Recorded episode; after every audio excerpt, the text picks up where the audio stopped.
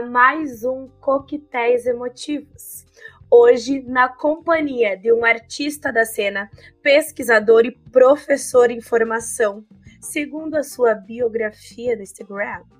Eu estou tela a tela com um amigo recente, do qual eu já acompanhava o trabalho, e há algum tempo, há pouco tempo antes da quarentena, a gente acabou se aproximando graças ao furacão Marragone. Com muita alegria, hoje eu estou falando com o Matheus Fazioni. Oi, amiga, tudo bem? Oiê, tudo bem? E tu? Ai, tô bem, né? Sobrevivendo essa pandemia, ao pandemônio também, né? Porque Bozo está aí. Mas é isso, sobrevivência. Né?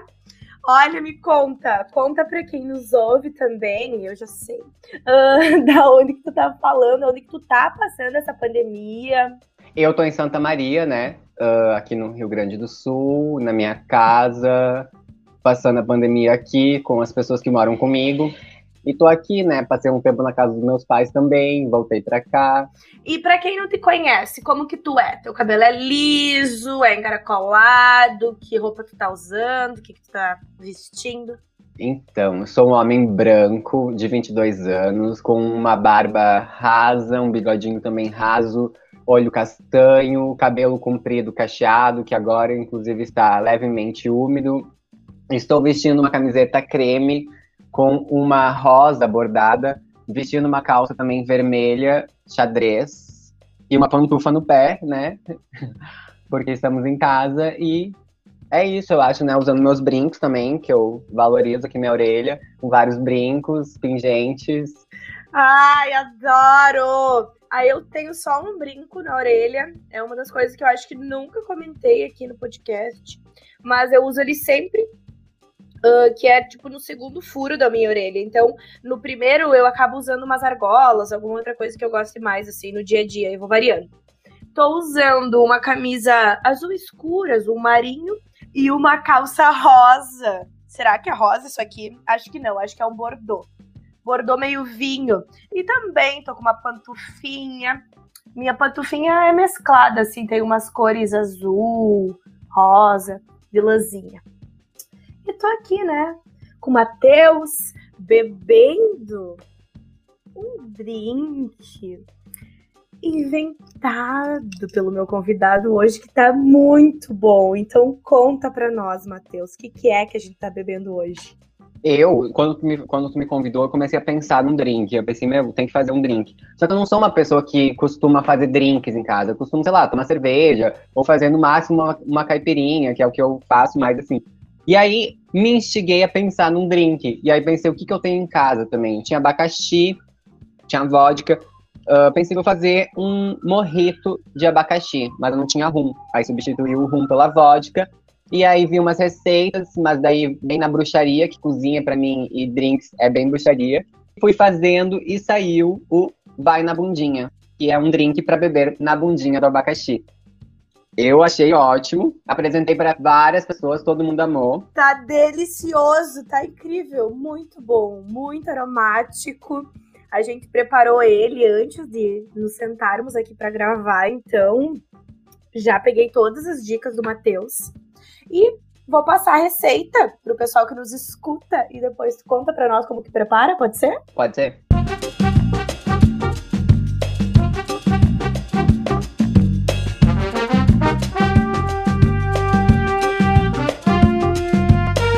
Vocês vão precisar de um abacaxi médio, alguns raminhos de hortelã, dois limões, 50 ml de vodka, uma dose, e uma lata de refrigerante de limão.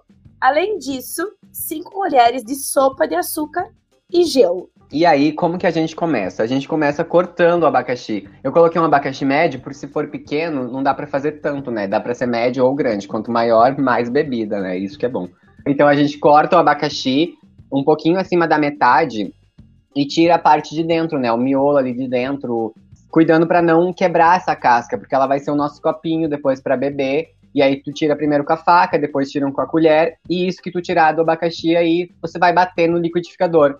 Vai bater, pode colocar um pouquinho só de água, vai ficar bem cremoso, não precisa coar. a gente vai uh, deixar isso separado por um tempo e vai espremer nosso limão, né? Nossos dois limões. Lavar o hortelã.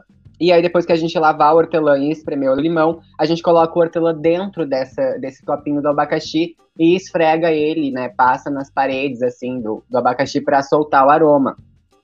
E aí a gente só joga o suco dentro do liquidificador com o suco de abacaxi, sem jogar as cascas, meninas, porque eu fiz isso. Não façam, fica horrível. Joga ali só o suquinho sem as cascas, junto com o suco de abacaxi no liquidificador. Coloca as 5 colheres de açúcar, mais a vodka, bate e coloca depois isso tudo dentro do abacaxi, né? Do nosso copinho com gelo e completa com o refrigerante de limão. Deixa, ele coloca 70% assim de, da bebida de abacaxi e o restante de, de refrigerante e fica sucesso, meninas. Eu aprovei. Fica um sucesso. Sucesso. A gente já tá aqui tomando na bundinha e chegou a hora da história do meu convidado. Que quando eu fiquei sabendo sobre o que se tratava, eu só conseguia pensar que se fosse comigo, eu ia estar apavorada. Eu não sei. Porque assim, eu acredito que os seres humanos têm alguns medos em geral. A gente compartilha alguns medos uns com os outros. E um deles, eu acho que é o medo de panela de pressão. Eu não sei vocês, mas toda vez que eu cozinho um feijão, um grão de bico, eu penso que a panela vai explodir. Porém, todavia, entretanto, a relação do Matheus com esse utensílio de cozinha me parece um pouco diferente. Conta aí, Matheus, o que que, que que aconteceu contigo com a panela de pressão? Então, menina, uma relação abusiva explosiva, a louca. Eu tinha chegado, voltado da casa da minha mãe, né? Minha mãe tinha uma panela de pressão maravilhosa. E eu cheguei aqui queria cozinhar feijão. Só que tinha uma panela de pressão estragada, que tinha que colocar uma faca, sabe, pra não, eu nunca entendi esse rolê da faca, mas a, a, panela quem deu foi a nossa vizinha, que nos deu a panela, porque supostamente ela deveria ter uma outra melhor e nos deu essa. Aí a gente começou a usar, a Ashe aqui de casa usava com a faca, eu não entendia qual era da faca. Pensei, ah, acho que não faz muita diferença a faca. Aí fui cozinhar o feijão e falei, vou arrumar essa panela. Vou arrumar, vou desmontar essa tampa, vou limpar aqui não sei o que, tá sujo. Desmontei toda a tampa ali, tirei aquelas partes de cima. Arrumei e falei, tá funcionando, vou tentar. Vou tentar, tá funcionando. Coloquei no fogo e sentei lá fora, né, com a Carla que, que mora comigo, e falei, ai, a panela de pressão tá funcionando. E aí a, arrumei a panela de pressão e tava todo feliz que eu tinha arrumado a panela de pressão. E aí entrei para ver, tava funcionando ok, tava saindo, começando a sair o vapor, soltar o vapor. Sentei de novo e falei pra minha amiga, o máximo que pode acontecer é explodir. Assim, não deu um minuto que eu falei isso, eu só ouvi um tsh, e eu olhei pra dentro na porta, assim, o fogão tava bem perto da porta, e o feijão voando pra cima, sabe? Aí eu entrei na cozinha, eu entrei na cozinha e eu tava com medo que aquilo explodisse, porque a panela ainda não tinha explodido. Explodiu a, a válvula de emergência só. E eu lá, assim, tentando desligar o fogão e pingando o, o caldo em mim, quente, uh, o teto todo sujo. E por fim, desliguei ali, pelo menos foi só a válvula de emergência que explodiu. E, mas minha cozinha tava virada em feijão, né? Tinha feijão para todo quanto é lado. E o mais importante é que no fim eu consegui, né, restaurar o feijão que ficou na panela, consegui comer, fazer meu hambúrguer de, de feijão vegano. E é isso, né? Comendo o feijão da explosão, né? Uma explosão de sabor. E comeram feijão por algumas refeições ainda. Tava lá almoçando, olha, o feijãozinho caiu aqui no prato. Ai, Matheus, eu ia ficar desesperada. Porque assim, antes de tu me falar sobre isso, eu nem sabia para que, que servia aquele, aquela outra coisinha que tem em cima da tampa da panela de pressão, que é a válvula de, de escape, emergência, né? Não, eu nem sabia. Não, não fazia ideia de para que servia, mas aí fui pesquisar. Então, e é bem isso, eu também não sabia. E uma semana antes, eu olhei porque, enfim, minha mãe tinha comprado uma panela de pressão. E aí eu falei, ah, isso aqui é a válvula de emergência. Eu vi que se, se for para explodir, explode primeiro ela, sabe? E aí uma semana depois aconteceu comigo. E, enfim, a marca tá ali no teto, né, para sempre, assim, até eu me mudar e ter que pintar. Uhum. Mas aí tu já ficou tranquilo, né, sabendo da válvula.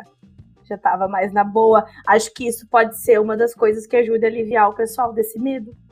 Eu, assim, comecei a consertar algumas coisas também.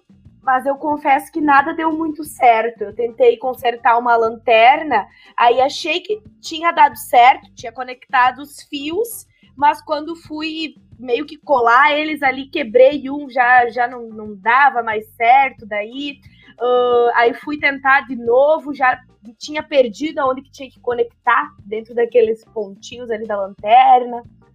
Depois explodiu uma lâmpada que eu usava para fazer iluminação. Ah, para fazer iluminação, né? Porque eu adoro fazer umas coisas assim, testar umas sombras, umas cores. E aí eu tinha uma dessas LED só na extensão. E aí eu fui mostrar ela pro meu afilhado e pá, estoura. E uh, a faísca caiu em cima do tapete da sala. E, e, tem um tufo queimado do tapete da sala.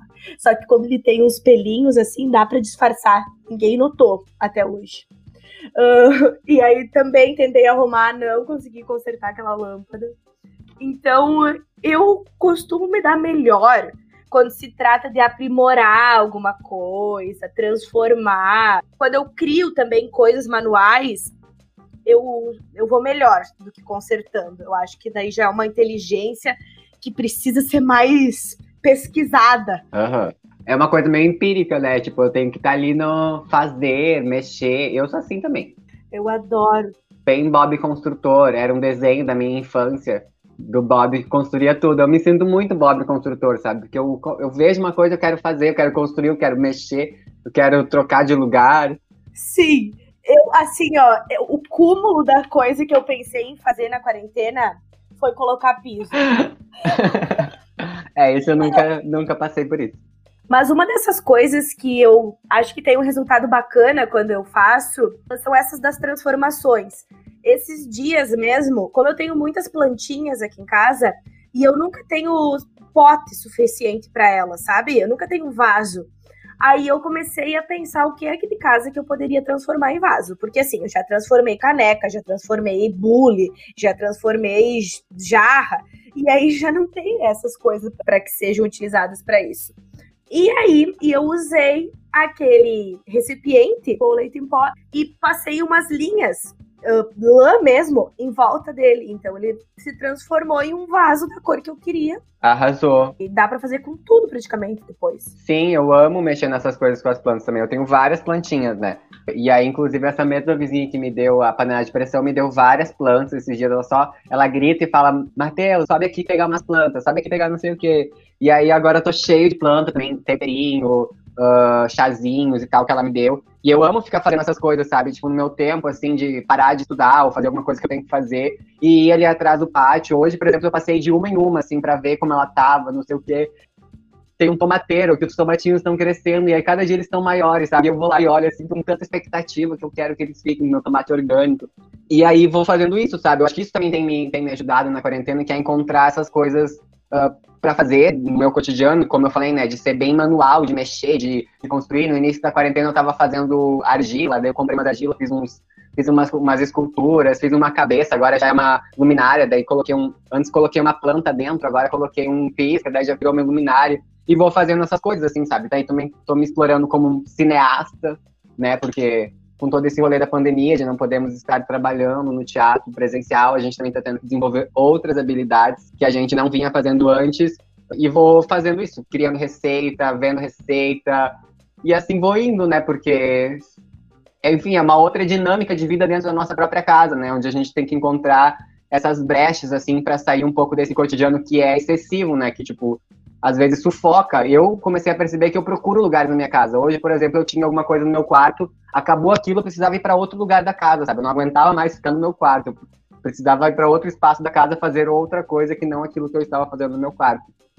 Isso tem sido bom, assim, encontrar possibilidades. E também fazer coisas, aprender coisas novas, né? Eu acho que isso, isso tem me estimulado mais, assim, me reinventar, não só enquanto artista, mas também enquanto pessoa, né? Eu tenho utilizado a quarentena também para aprender várias receitas veganas, tipo de hambúrguer, de feijão, de grão de bico, cuidar do meu cabelo também, comecei a cuidar muito mais dele, sabe? Cuidar também com produtos veganos que são muito mais baratos do que eu, os que eu usava. Uh, fazer receita para o cabelo também com babosa que eu tenho ali no pátio, uh, banana, óleo de coco, sabe? Vou inventando essas coisas. Eu acho que isso, isso tem, tem os seus pontos positivos de pensar coisas que eu vou levar para minha vida toda, sabe? Voltei a fazer yoga, de ter um momento só para mim, uh, de, de, enfim, estender meu tapetinho ali no pátio, que que eu pelo menos tenho esse espaço também, né, que me deixa ver um pouco o mundo, ver uma árvore, ver os pássaros. E isso eu acho que são coisas que eu vou levar para minha vida toda, assim, sabe? Que foram hábitos que a quarentena me fez ter porque eu tive que parar e lidar comigo mesmo, de alguma forma, né? Olhar para mim, me enxergar, lidar comigo todo dia. Não que eu não fizesse isso antes, né? Mas agora ficou mais só eu, né? Sou, sou eu dentro de casa o tempo todo, assim. Então eu acho que isso é uma coisa interessante para a gente também se reconhecer e reconhecer as ações que a gente quer transformar, o quer ter e tudo mais. Esse foi um período muito importante para mim, para justamente perceber isso que tu falou, porque com a rotina que eu tinha antes de entrar na quarentena, eu vejo que eu não conseguiria mais me encaixar hoje em dia. Eu comecei a perceber que existem tantas, mas tantas coisas que eu gosto de fazer quando eu tô em casa e é um outro tempo. O tempo que eu levava para fazer uma coisa, para ter uma ideia, sabe? Tô dizendo no passado porque agora eu já tô com uma rotina mais acelerada do que eu tava há um, dois meses atrás. O tempo de ter ideias, o tempo de elaborar um projeto novo, de, de temperar, o tempo de temperar, por exemplo, eu acho que é um tempo muito interessante que eu aprendi. Então, são coisas sobre o tempo mesmo que eu acho que eu aprendi e aquelas coisas que eu gosto de fazer ou que eu descobri que gosto de fazer por estar em casa nesse período. Que é algo que eu também vou levar, sabe? É algo que eu também vou tentar fazer com que as minhas demandas fora de casa se adequem a isso que eu quero fazer dentro de casa. Sim, e tem também um rolê que é tipo. Eu, pelo menos, tenho sentido isso. Por mais que eu quero sair, tenha essa vontade de conviver, de ver pessoas e tudo mais, eu também percebo que a relação com a minha casa nunca mais vai ser a mesma, sabe? Assim, de, da forma que eu olho para meu para esse espaço agora, da forma que eu olho para as minhas coisas, para, enfim, para todo esse ambiente que que está em redor de mim, vai ser totalmente diferente do que eu via antes do, e do que eu vejo agora, assim, né? De como eu acho que no futuro também eu vou querer estar mais em casa, porque eu encont fui encontrando momentos, como tu mesmo falou, momentos de prazer em casa, coisas que eu gosto de fazer em casa e que antes eu não fazia, talvez porque eu não tinha tempo ou porque eu não estava em casa. Não que agora a gente tenha mais tempo, né? Até eu acho que eu tenho, tô tendo menos tempo, porque parece que eu estou em casa. No início parecia isso, né? Parecia que estamos em casa, então tenho mais tempo para fazer coisas. E aí eu me enchi de coisas que agora parece que não tem mais tempo. Só que ao mesmo tempo, é isso. Eu tô sempre em casa o tempo todo, então qual é o tempo que eu também tiro para fazer as minhas coisas, para cuidar de mim, para ver as minhas plantas que também dependem de mim, para fazer a minha comida que também depende de mim, sabe? E e que antes talvez eu fizesse correndo, porque na correria do dia a dia a gente tem que uh, fazer escolhas do, dos tempos que a gente vai dedicar, né? E tempos que a gente dedica para algumas coisas são tempos muito maiores do que a gente dedica para outras. Então eu acho que isso tem também servido para equilibrar um pouco os tempos, assim, né? Porque o tempo do virtual também exige uma certa velocidade, né? De que é imagem, é informação, é imagem, é informação, é live, é chamada de vídeo. E aí quando vê o os dias vão passando, assim, eu, paro, eu toda semana eu paro para pensar, tipo, nossa, já é sexta-feira de novo, sabe? Nossa, já é segunda de novo, nossa, já é. E o tempo vai passando, vai passando, vai passando, e, e os dias parecem quase todos iguais, assim, porque não tem muita diferença um do outro, né?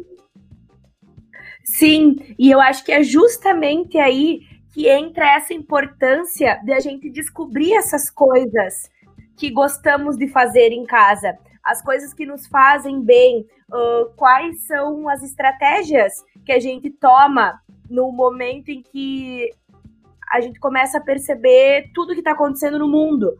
Porque é desesperador se a gente para e pensa o que está acontecendo no mundo agora. É desesperador pensar, é angustiante pensar que eu posso perder pessoas que estão próximas a mim. Então, como que a gente alivia, né? Como que a gente se expressa. Porque muitas vezes as pessoas estão em casa sem outra, sem companhia nenhuma. E mesmo estando com companhia, deve ser muito complicado se expressar diariamente com essas pessoas, porque todo mundo está vivendo esse período que é diferente, é algo que até então não havia sido tateado por essa geração, né? Uma pandemia. Então, é muito importante que a gente se expresse. E, e para mim faz total sentido uh, te ouvir falar todas essas coisas que tu veio fazendo e pensar nas coisas que eu vim fazendo como uma forma de expressão. Tudo se relaciona, né? Aquilo que a gente cria enquanto artista, a gente carrega com nós, né? O, o momento que a gente está vivendo. E a gente transpassa, a gente expressa para o outro, e, e agora para os nossos espectadores virtuais, a maneira que a gente está se sentindo, a, as questões pelas quais a gente está passando, as coisas com as quais a gente vem lidando. Então eu não sei, tu acha que é uma necessidade que a gente tem de criar e por isso que a gente vive fazendo coisa? Como que tu entende isso? Eu acho que eu acho que sim, assim, também tem um outro aspecto que daí depois a gente vai falando, mas é, eu acredito que é uma necessidade porque tipo no início da quarentena, eu pelo menos, eu sentia essa necessidade de criar, sabe, de fazer alguma coisa, sei lá, pintar um quadro, uh, fazer uma escultura, como eu falei, alguma coisa que que mexesse também com a minha criatividade, sabe? Porque eu, eu acredito muito nisso, assim, de coisas que a gente não vai desenvolvendo, a gente vai atrofiando. Porque, querendo ou não, se a gente for pensar quando a gente era criança, a gente aprende a se expressar no desenho, pelo corpo, e, e depois que a gente vai sendo moldado pela palavra, né? Parece que a nossa expressão é só a palavra daí. Quando não, daí a gente fala que não sabe desenhar, não sabe fazer alguma outra coisa, mas na verdade, se a gente tivesse trabalhado aquilo, a gente saberia, né? No caso, todo mundo sabe, só que não está dentro dos padrões esperados. Então, eu acredito que sim, tem uma necessidade de criar para também não atrofiar de alguma forma, assim, né? Porque é, é essa forma que me movimenta, é, essa, é isso que me, que me transforma, que me instiga como sujeito. E eu acho que também tem uma questão de, de, do meu ponto de vista, do que é ser artista também, sabe? Desse posicionamento, como tu mesmo falou, desse é quase um reflexo disso que está acontecendo no momento presente, porque a gente trata do humano, né? E tratar do humano é tratar do meu corpo, tratar do que está me atravessando, do que do que eu estou sentindo, enfim, do que as pessoas com quem eu, estou convivendo estão sentindo. Então eu acho que no início também eu me sentia limitado a criar, tipo, dentro do teatro, porque os meus projetos tinham sido estavam uh, em pausa, não estavam sendo desenvolvidos, então eu precisava ter outros meios de criar, sabe, na minha casa, com as minhas plantas, com as minhas receitas, que fosse, sabe? Era exatamente por causa que eu estava perdido, estava me sentindo fora da, daquilo que eu vinha fazendo sempre, dessa do frenesi de, da universidade, no meu caso, de ir para as aulas, de estar em trabalhos paralelos, de estar desenvolvendo dentro com os meus grupos, os meus projetos. Então, tudo isso me, me instiga e nesse momento era o que eu não estava tendo, assim. E aí eu tive que encontrar essas formas de ocupar a minha casa, né? Ocupar o que eu tenho em casa para criar, para ser criativo, para desenvolver minha imaginação. Porque eu acho que também é assim, enquanto artistas, a gente também vai uh, tendo novas ideias, tendo uh, novos insights para ir se reinventando, né? Porque é isso, agora nesse momento estamos tendo que se reinventar, principalmente as pessoas do teatro que não vinham lidando com audiovisual, que é o meu caso, eu não lidava com audiovisual, sabe? Então, um, ver o meu ambiente de outra forma, utilizar a tecnologia, o meu celular, que talvez eu tirasse foto só com ele, agora ele serve para muito mais do que só tirar foto, sabe? Talvez o que eu menos faço agora é tirar foto com ele, porque eu tenho que ter espaço para gravar os meus vídeos, que são grandes, não posso ter um tal aplicativo, porque eu preciso de espaço também para gravar os vídeos. Então, envolve toda uma questão de, de, de equipamento também, sabe? inclusive, tem sido um desafio. Uh, e ao mesmo tempo muito interessante entender, sabe, como é ser artista em isolamento, assim, como é estar uh, tá nesse, nesse lugar de artista e estar tá em isolamento, estar tá limitado também dentro das suas criações. Mas eu acredito que também dentro da limitação, enquanto artistas, a gente aprende a encontrar possibilidades, porque é, são esses que são os nossos trabalhos criativos, né? A gente geralmente trabalha numa temática, num tema, num texto, e dentro daquilo que é muito limitado, a gente tem que encontrar ideias diferentes que fogem daquilo, sabe? com o passar do tempo, vendo essas outras possibilidades, os projetos foram sendo retomados, né? As coisas foram surgindo e essa necessidade de criar foi sendo transferida talvez essas pequenas coisas assim do, do meu cotidiano para projetos definidos em si. E aí agora está rolando vários projetos com o ateliê, com o ateliê colaborativo, com as performativas, com os outros grupos que eu participo. Então tem sido muito interessante e muito instigante assim se colocar nesse nesse ato de reinvenção do artista mesmo, né? De uma formação que deveria ser um pouco mais interdisciplinar e que agora reflete nisso, né? Dessa falta que nos faz ter um conhecimento do audiovisual. Hoje, por exemplo, eu estava editando um vídeo, estava sofrendo para editar um vídeo, porque meu computador é lento, então parava e aí travava, e aí, sabe? Mas ao mesmo tempo, a falta dos equipamentos e essa falta do investimento sempre vai ter. Uh, não, ela não pode nos limitar a fazer o que a gente quer fazer, senão a gente nunca vai fazer, né? Ainda mais dentro do contexto brasileiro, assim, onde a classe artística também não é uma classe unida e também não tem essa questão do forte de um sindicato, de um salário adequado, de horas de trabalho. A gente trabalha horas que a gente tem que trabalhar para conclu concluir aquilo e às vezes sem receber, né? Sem, sem incerto, assim, sem saber quanto vai ser o retorno. Então eu acho que tem que estar, tá, tem que gostar, tem que ser uma necessidade de criação, porque senão não faz, não tem muito sentido, né? Se não tem essa necessidade mesmo, porque aí poderia ser fazer qualquer outra coisa muito mais fácil e que nos desse um retorno muito maior, sabe? Enquanto, enquanto questão financeira, digamos assim. Se a gente trata desse ponto específico, que é algo que precisa ser levado em conta, né? A monetização do nosso trabalho, a gente percebe que existe uma desvalorização, né, em geral, assim, e que ela é ocasionada por inúmeros fatores que a gente poderia passar horas tentando descobrir qual é o cerne, né? Porque é um que afeta o outro, que afeta o outro. Toda essa desvalorização gera justamente isso, né, que tu acabou de falar, a falta, quem sabe, de um equipamento, que ao mesmo tempo faz com que a gente vai lá e se adeque, faz com que a gente vai lá e descubra como fazer sem ter aquilo que seria necessário. Mas eu acho que a gente acaba se dando muito bem em fazer isso pela nossa criatividade e pela flexibilidade que a gente tem de se adaptar e de, e de investir nas nossas ideias. Porque, assim, eu acho que a gente tem que investir muito nas nossas ideias para conseguir fazer com que elas deem certo em diversos contextos. E acho que na pandemia, principalmente.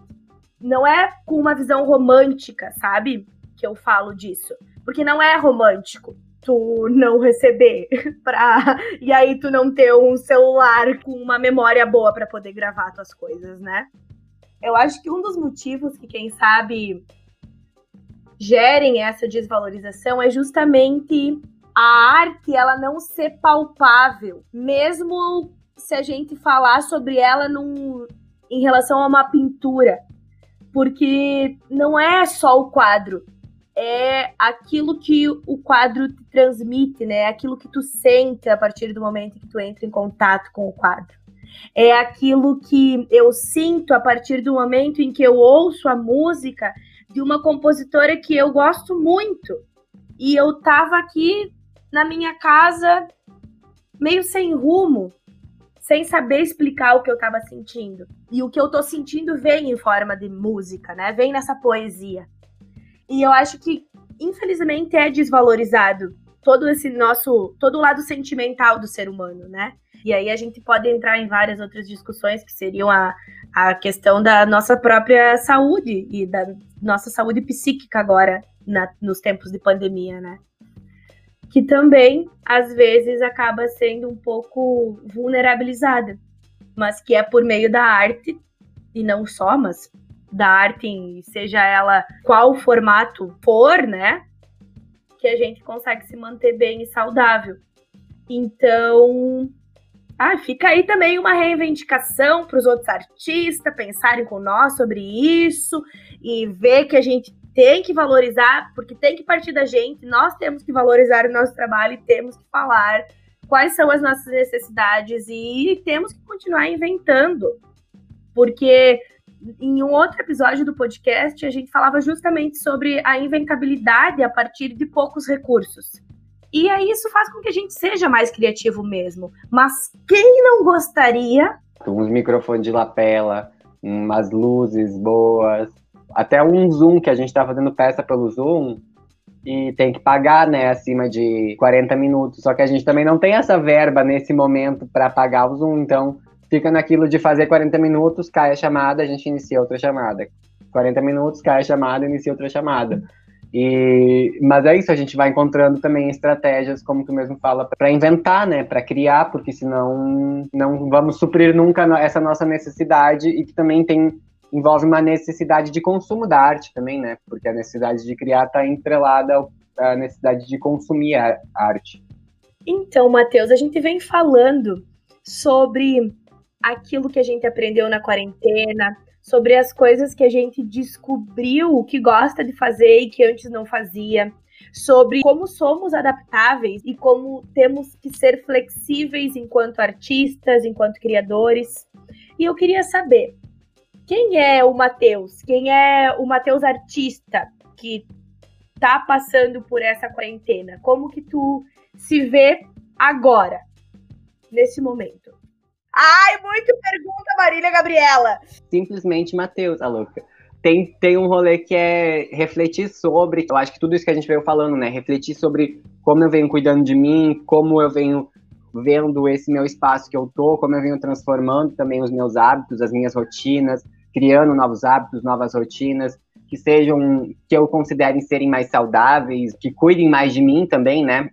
E, e eu acho que o Matheus, artista em isolamento, é essa pessoa que cria cenários dentro de casa, que cria receita, que grava vídeo, edita vídeo, que não é também só ator, né? Porque agora tá tendo que se transformar nessa figura híbrida. Se eu já era do teatro, pesquisava performance, agora eu tô tendo que pesquisar audiovisual. Então, transito, sabe? Não, não tem muito saber, assim, quem sou eu e o que eu estou fazendo agora. Assim, ah, estou fazendo teatro? Não sei, sabe? Estou fazendo alguma coisa, estou criando, estou inventando, porque preciso disso, sinto essa necessidade, como a gente mesmo falou. E confesso que tentei responder essa pergunta, sabe? De se era teatro, se era audiovisual mas depois de um tempo também eu comecei a perceber que não se tratava disso, se tratava de entender quais as minhas possibilidades de criar, o que, que eu quero falar nesse momento, o que, que eu estou sentindo, o que, que me atravessa, e quais ele os elementos dessas duas linguagens, dessas diversas linguagens, na verdade, que podem acontecer agora no ambiente virtual, que me possibilitam criar, que me possibilitam expressar uh, esse meu trabalho, esses meus desejos e tudo mais.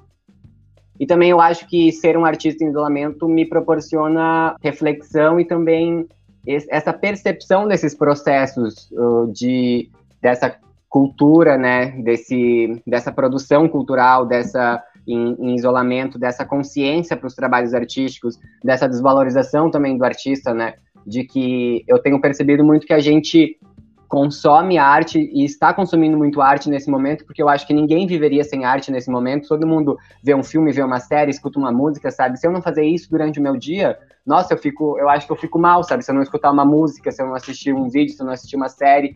Uh, e, e, a arte está em tudo, assim. Só que eu acho que a gente está vivendo um momento uh, do, da nossa sociedade que a gente é tão consumidor e tão consumista que a gente consome tanto, tanto, tanto, tanto, e no meio disso a gente consome arte, só que a gente não vê ou a gente não dá o tempo de fruir essa arte, de, de, de estar ali com ela, de perceber ela, de respirar ela. É, é, tudo muito rápido, então eu acho que eu tenho percebido isso, pelo menos, de que, a, que as pessoas, a grande maioria das pessoas, elas consomem arte, só estão conseguindo estar bem, talvez, durante a quarentena, porque estão consumindo arte, mas ao mesmo tempo ninguém gosta de artista, ninguém quer valorizar o artista, ninguém quer que tenha leis de incentivo à cultura, ninguém quer que tenha, porque é tipo vaga, para os vagabundos que não fazem nada, não sei o quê. Mas enquanto isso, a pessoa está lá na casa dela, assistindo filme, assistindo a série que alguém produziu, que alguém teve que investir naquilo. Então eu acho que nem todo mundo tem esses equipamentos, nem todo mundo tem o que é necessário, mas como a gente mesmo falou, a gente tem que se reinventar. E nesse momento fica evidente para mim essa, essa super procura pela arte, mas ao mesmo tempo essa super desvalorização do artista e do trabalho do artista. Uh, e é uma linha muito tênue, assim, né? Também mostra muito as desigualdades que a gente vem vivendo, as desigualdades de oportunidades para os artistas, uh, enquanto uns têm muito, né? Os outros não têm nada. Então eu acho que esse momento para mim, para o Matheus, artista em isolamento, é sobreviver, sabe? Sobre e fim viver. É, é sobre criar outras formas de viver, mas também é sobre sobrevivência, né? Sobre passar esse momento, sobre passar essas barreiras, sobre não me sentir limitado também a não ser artista porque eu não tenho esses equipamentos, porque eu não tenho esse todo esse material, sabe? Eu falo de um outro lugar, eu falo aqui do interior do Rio Grande do Sul, de Santa Maria, sabe? O que, que eu posso falar para as pessoas daqui? Uh, e esse momento, inclusive, ele tem feito com que pessoas de, dos diversos lugares do Brasil possam acessar coisas, enfim, né, de muito longe. Então, de que a gente não teria oportunidade de vê-lo. Vou fazer uma oficina que é lá, sei lá da onde, lá do Nordeste, com um professor lá do Nordeste, que eu não, não teria essa oportunidade se não fosse pela quarentena, sabe? Mas aí também a gente pode problematizar quem tem assistido a espetáculo de teatro online, quem tem assistido a esses trabalhos, sabe? Será que são pessoas novas ou são os mesmos de sempre? Então também eu acho que é um pouco para a gente. Esse momento é um momento de chacoalhar, né? De, de, de, se reinventar mesmo, de, de ver como a gente chega nessas outras pessoas que agora talvez tenham acesso uh, e antes não ia no teatro, e também pensar nas pessoas que nem agora têm acesso, que antes já não tinham por conta do dinheiro, porque a, a gente pode pensar que também o teatro muitas vezes no Brasil é uma, uma arte elitizada, né? Então, é, são várias coisas para pensar, e essas desigualdades ficam muito evidentes agora, assim, para mim. E é isso, eu acho que é uma luta de sobrevivência mesmo, assim, que todo mundo está passando, e cada um dentro do seu contexto, cada um dentro da sua realidade, uh, sobre é sobre estar sozinho também, né? Sobre criar essa solitude de, de estar bem sozinho, de estar bem consigo mesmo, de cuidar de si, de prazer de cuidar de si também, né? de, de fazer exercício, de cuidar do cabelo, de cuidar da pele, descansar, enfim, né, fazer drinks, criar drinks, coisas que a gente não para para tirar um tempo para nós, assim, ou pelo menos eu falo por mim e coisas que eu não não fazia antes e eu espero que daqui para frente só venha mais desses momentos na minha vida, sabe? Uhum.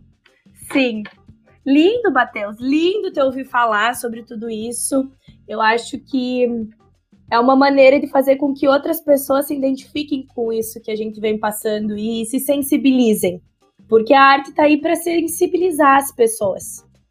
Mesmo dentro das nossas rotinas, para que a gente não precise estar sempre submetido a uma lógica externa, que não é a maneira que a gente vem aprendendo e a maneira que a gente vem gostando de viver. E mais uma vez, né, falamos como experiências pessoais, porque tem muita gente que nem casa tem. Exato, é, é isso que a quarentena fez, né? Mostrou essas mostrou essas diversas realidades, assim, pelo menos para mim, deixou muito mais evidente coisas que eu já via antes, assim, mas também é muito fácil não ver, né? É muito fácil seguir a nossa vida e não e não se importar e, e tá tudo ok para essas pessoas, né? Mas, mas não é esse, essa maneira que eu acredito ser a maneira que eu quero viver, né? Então, ter consciência dos nossos processos, das nossas ações, das nossas relações, eu acho que é fundamental para uma transformação do planeta e do mundo, se a gente pensa nisso, né? Se isso for também uma pauta importante para nossa vida. A gente já está finalizando o episódio, mais um. E eu Queria que o Matheus contasse para nós quais são esses coletivos com os quais ele vem trabalhando, aonde que a gente pode acessar esse conteúdo que eles vêm produzindo. Tem muita coisa acontecendo. Eu acho que é um momento de explosão de, de práticas artísticas e teatrais, então as pessoas podem ter acesso a toda hora.